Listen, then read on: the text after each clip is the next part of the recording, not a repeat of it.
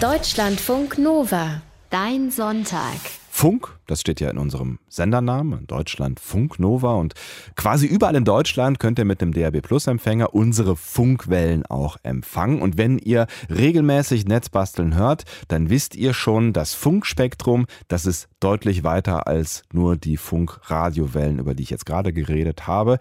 Ähm, jetzt muss ich zugeben, ich bin jetzt nicht total deep in Funkwellen. Ja, ich bemühe mich immer mit Moritz Metz, unserem Netzbastler, mitzuhalten, aber das geht natürlich nicht. Ich habe jetzt grob verstanden, in Netzbastel Ausgabe 119 geht es irgendwie um Funkwellen.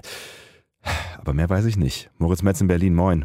Was zum Teufel tun wir denn da heute? Wir wollen heute so ein äh, erstens testen, einen neuen Funkstandard für das Internet der Dinge. Der heißt LoRaWAN. Der ist immer verbreiteter und dabei auch schön bastlerfreundlich. Den wollen wir mal ausprobieren.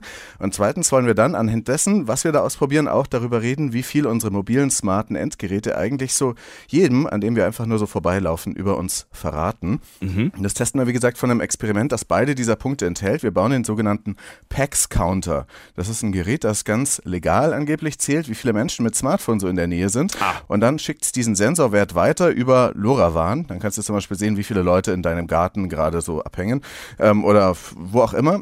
Wobei natürlich, wie gesagt, unsere Smartphones noch mehr verraten als äh, nur einfach, dass sie da sind, nämlich auch mit welchen Netzen sie schon mal verbunden waren. Ziemlich gruselig, dazu später. Dann kommen wir doch zuerst mal zu diesem LoRaWAN. Habe ich ehrlich gesagt noch nie gehört. Ähm, das ist ein Funkstandard, habe ich jetzt verstanden. Wozu braucht man das? Ja, also stellst dir vor wie Bluetooth oder WLAN, aber mit mindestens drei äh, gravierenden Unterschieden. Ein LoRa-Gerät oder dieser Funkstandard kann eben nur sehr wenig Daten übermitteln. Also keine Musik, Videos, Internetseiten oder so. Eher nur so wie eine kurze SMS mit ein paar Zahlen oder einem Wort. Es dient auch gar nicht direkt der Kommunikation zwischen Menschen, dient eher dafür, jetzt so einfache Sensorwerte oder Kommandos zu übermitteln mit einer echt langsamen Datenrate. Also wenn du auf deinem Handy nicht ein LTE oder ein 3G oder 4G hast, sondern äh, vielleicht ein E oder ein, sogar nur ein G, dann ist es immer noch schneller als äh, das, was LoRaWAN macht.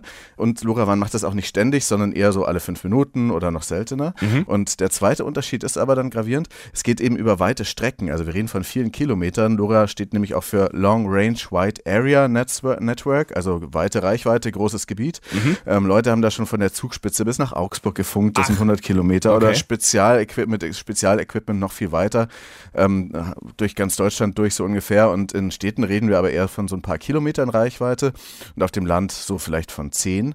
Und der dritte Unterschied, LoRa LoRaWAN verbraucht sehr wenig Strom. Also so ein Sensor, der nur ab und zu funkt, der kann auch mit einer Batterie betrieben werden und wenn dann eine Solarzelle dazu kommt, dann kann er auch völlig autark betrieben werden und der funkt dann eben nur manchmal so ein bisschen, ein kleines bisschen, aber eben über eine weite Strecke.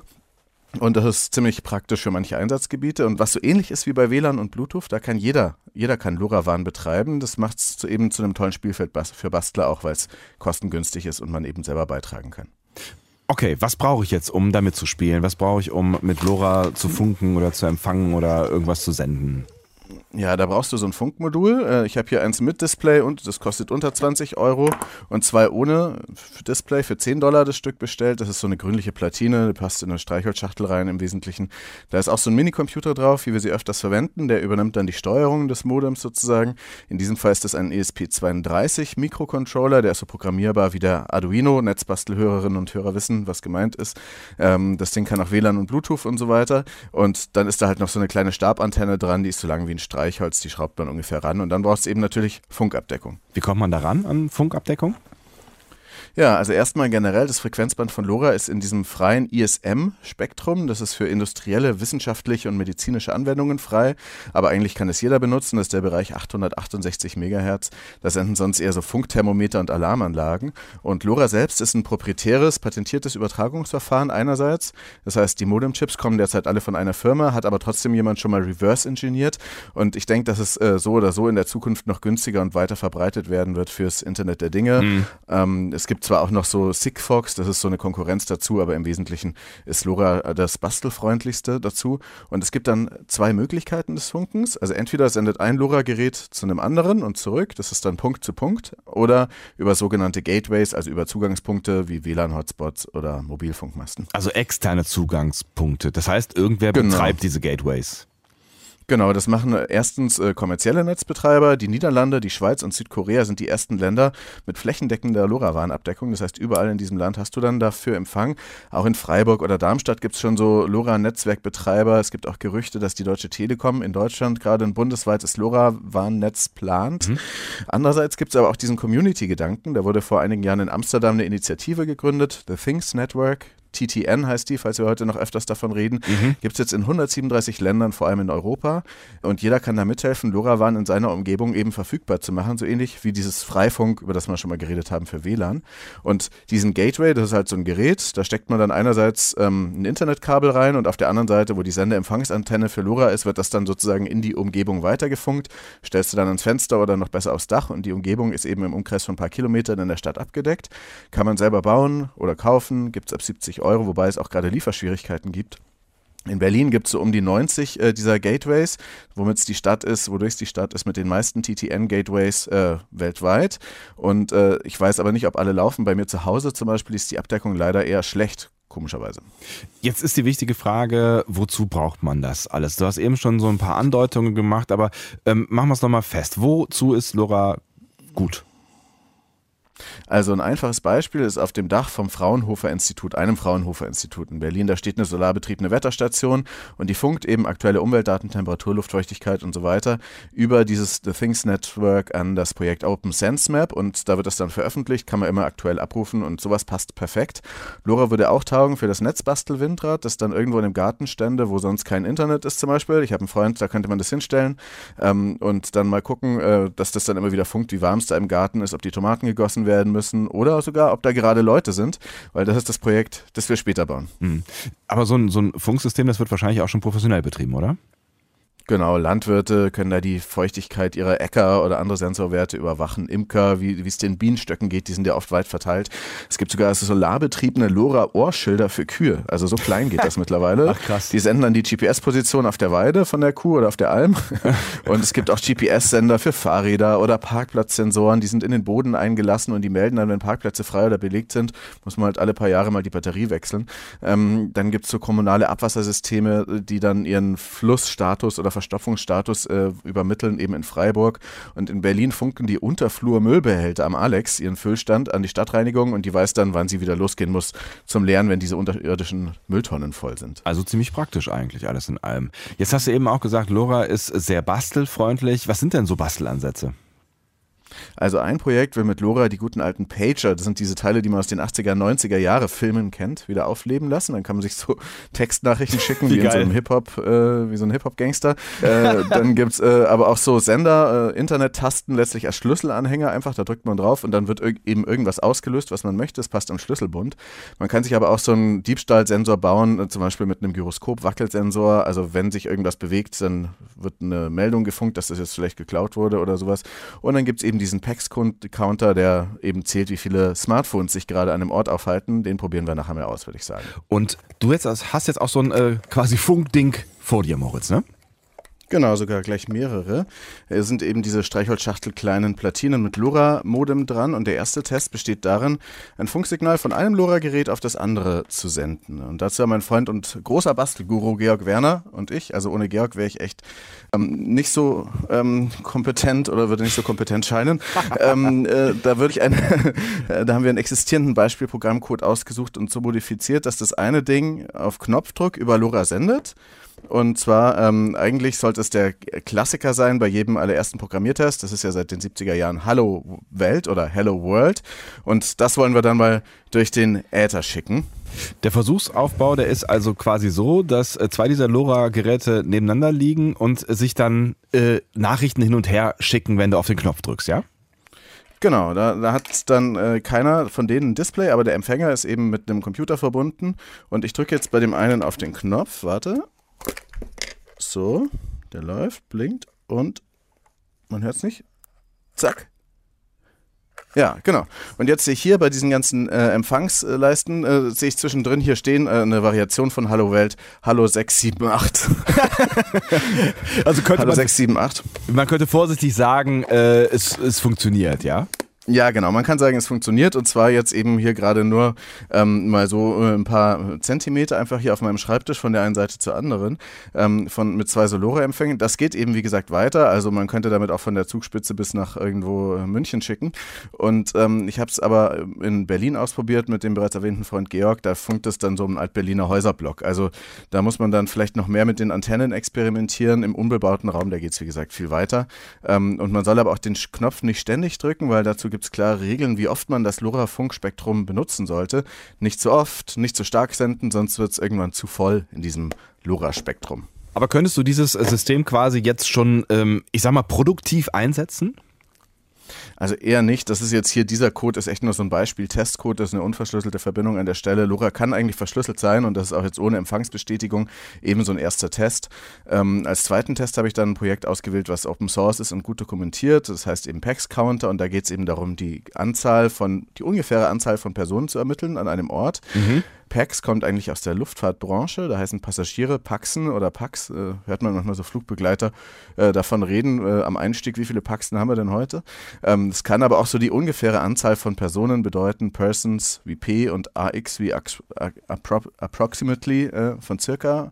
Ähm, also ungefährer Personenzähler passt ja eh, weil das Ding zählt eben die Smartphones und nicht die Menschen. Und man kann halt heute davon ausgehen, dass ungefähr 80 Prozent der Deutschen eins besitzen und vielleicht so zwei Drittel oder die Hälfte auch eins dabei haben, was dann pro Funk, äh, was dann funkt, aber das hängt natürlich auch vom Alter äh, und so weiter. Könnte man natürlich jetzt die Frage stellen, äh, was interessiert es mich, wie viele Leute an einem Ort sind, ne? Ja, das ist auch eine sehr gute Frage. Ich würde sagen, für uns ist das echt nur ein interessantes Experiment heute.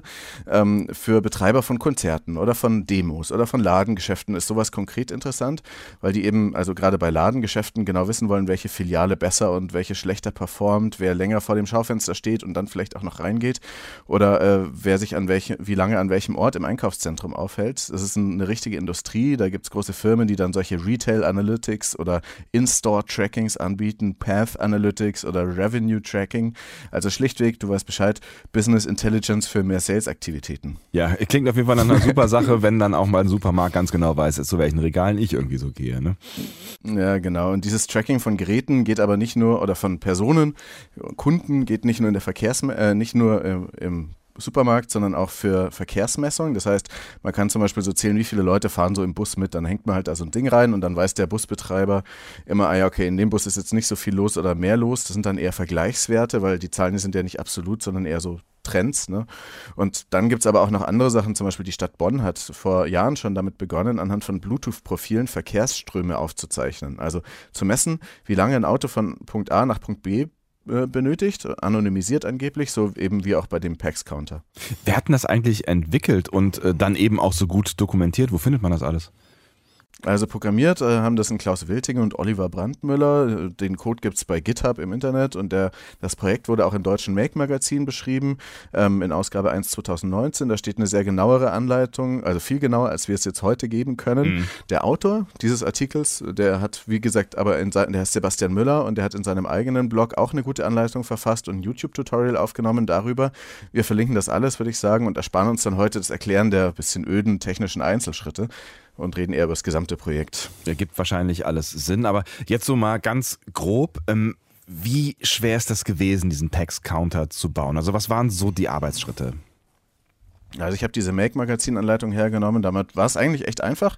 Schritt für Schritt eben. Ich habe die Software runtergeladen, diesen ESP32 LoRa-Chip über ein USB-Kabel verbunden, dann mit so einer Entwicklungsumgebung namens Platform.io programmiert. Dann habe ich die Antenne rangeschraubt, aufs Display geguckt und das hat eben da, das eine hat ja ein Display, da erscheinen dann echt so die ersten Zählerergebnisse aus meiner Umgebung. Ich habe es, glaube ich, bis zu 30 oder 40 geschafft in, an belebten Plätzen.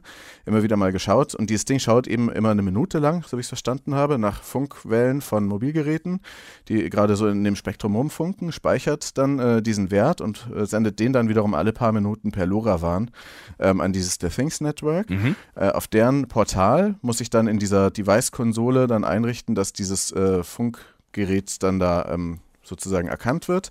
Und das äh, The Things Network gibt dann die Daten wieder weiter an ein anderes Portal namens Taigo. Das äh, stellt dann die Daten noch anschaulich dar. Man kann da unterschiedlichste Sachen nehmen. Kann auch sagen, dass die Daten weitergeleitet werden sollen an if this then that, dann kann man sagen, wenn an einem, an einem Ort mehr als 50 Leute sind, schicken Fax an Sebastian Sonntag oder was auch immer. Ne? Das ist also so eine, so eine Seite, die man quasi, wo man so, so Bedingungen zusammenbasteln kann, was, äh, wo man genau. ziemlich abgefahrenes Zeug mitmachen kann. Ne?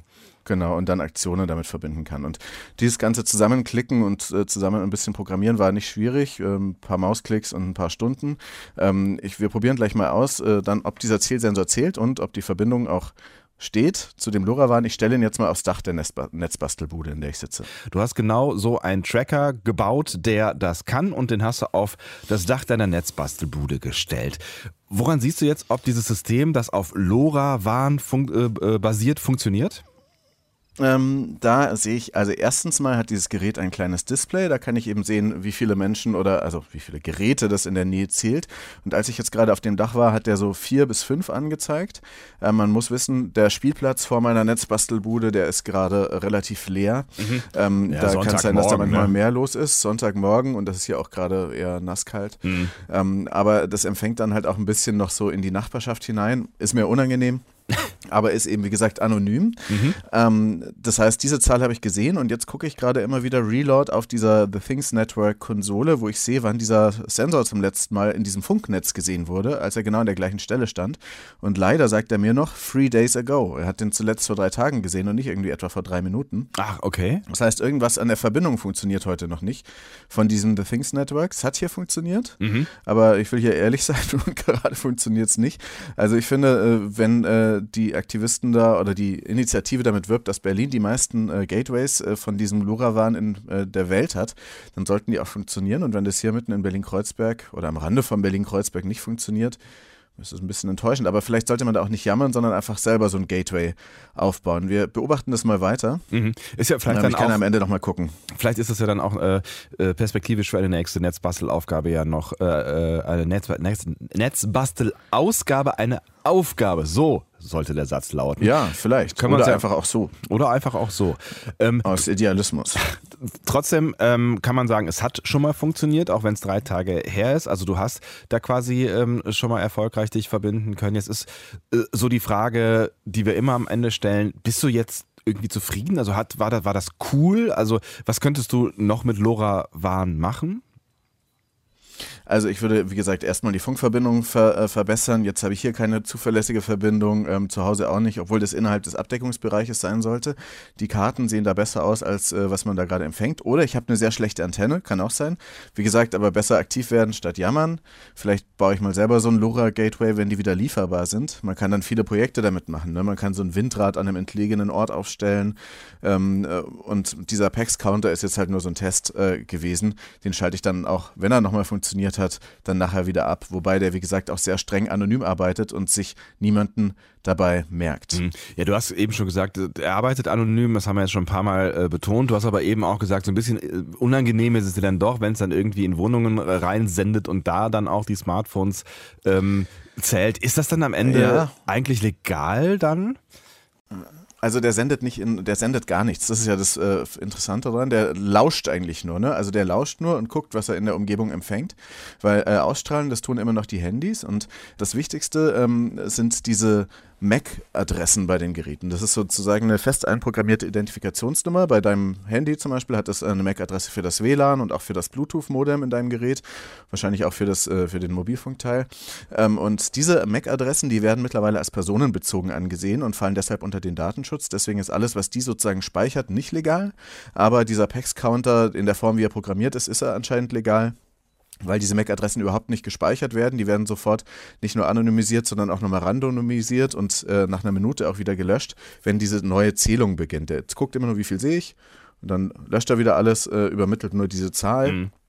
Und dann zählt er wieder neu. Das ist in Deutschland anscheinend legal, in Österreich, äh, das wird eher diskutiert, ob es da auch legal ist. Und man muss auch wissen, dass bei immer mehr Android-Geräten und bei Apple-Geräten sowieso diese MAC-Adresse anonymisiert wird. Das heißt, die schicken immer wieder nur eine äh, zufällige MAC-Adresse raus und sagen, hallo, hier bin ich. Trotzdem kann man ähm, damit Rückschlüsse auf den Besitzer treffen, ähm, haben dann so Studienpapers äh, und so weiter nachgewiesen. Trotzdem ist äh, diese Form der Zählung alles, das ist noch ziemlich harmlos im Vergleich Vergleich zu dem, was möglich ist und wäre. Hm, das wäre was? Also was wäre quasi noch, ich, Anführungszeichen, Schlimmeres oder Krasseres möglich?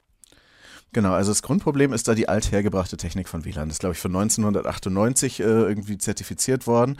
Und da gibt es die sogenannten Probe Requests. Und sagen wir mal so, du kommst dann äh, nachher nach der Sendung nach Hause und dann willst du ja, dass dein Smartphone sich automatisch mit dem WLAN zu Hause verbindet, dass du dann irgendwelche Notifications kriegst und sowas. Und dann, ähm, weil Home ist ja where your Wi-Fi ist, sagt man heutzutage ja so schön. Aha. Wer sagt das nicht, ja. ähm, genau, und ähm, das geht am stromsparendsten tatsächlich so, indem dein Handy in den Ether reinruft ruft, hallo, ähm, ich bin äh, Sebastians Handy, ist hier Sebastians WLAN, ist hier Sebastians WLAN, hallo, ist es hier vielleicht?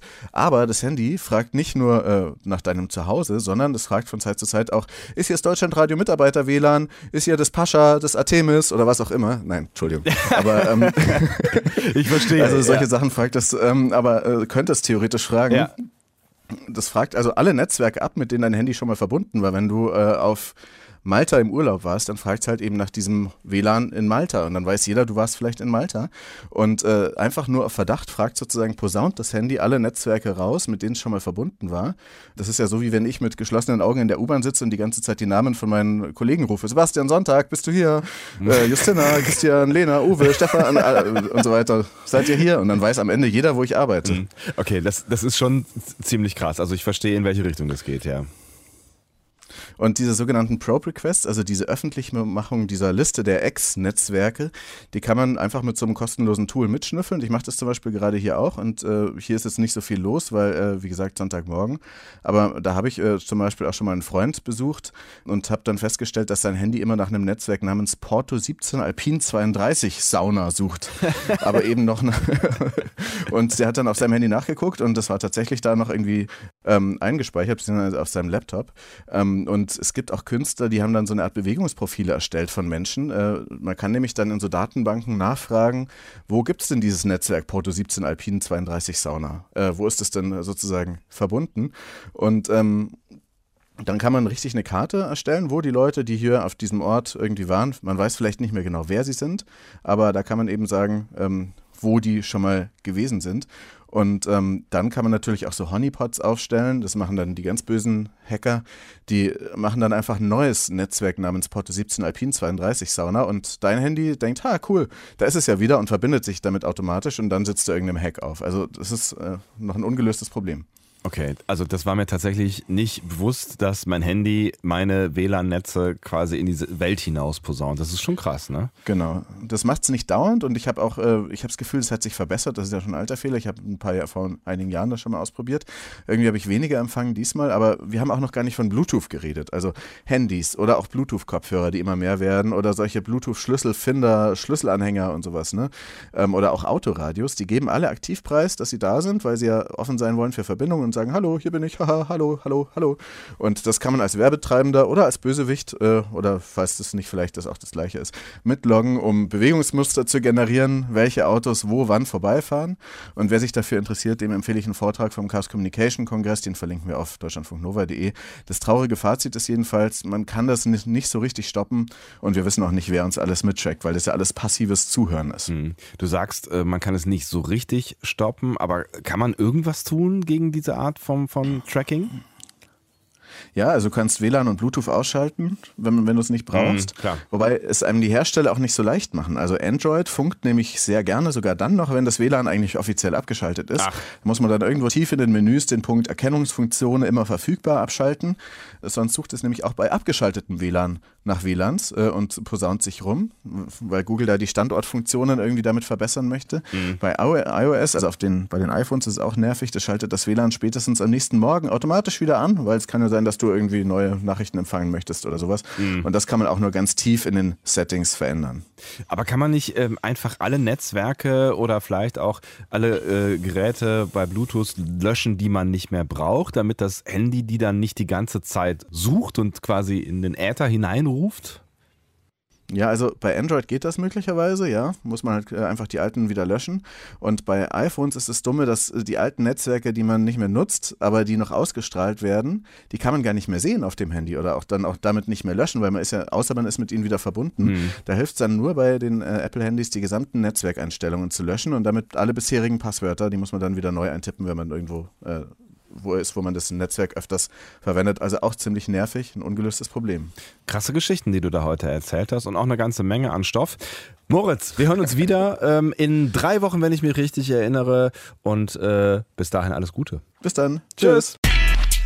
Deutschlandfunk Nova. Dein Sonntag.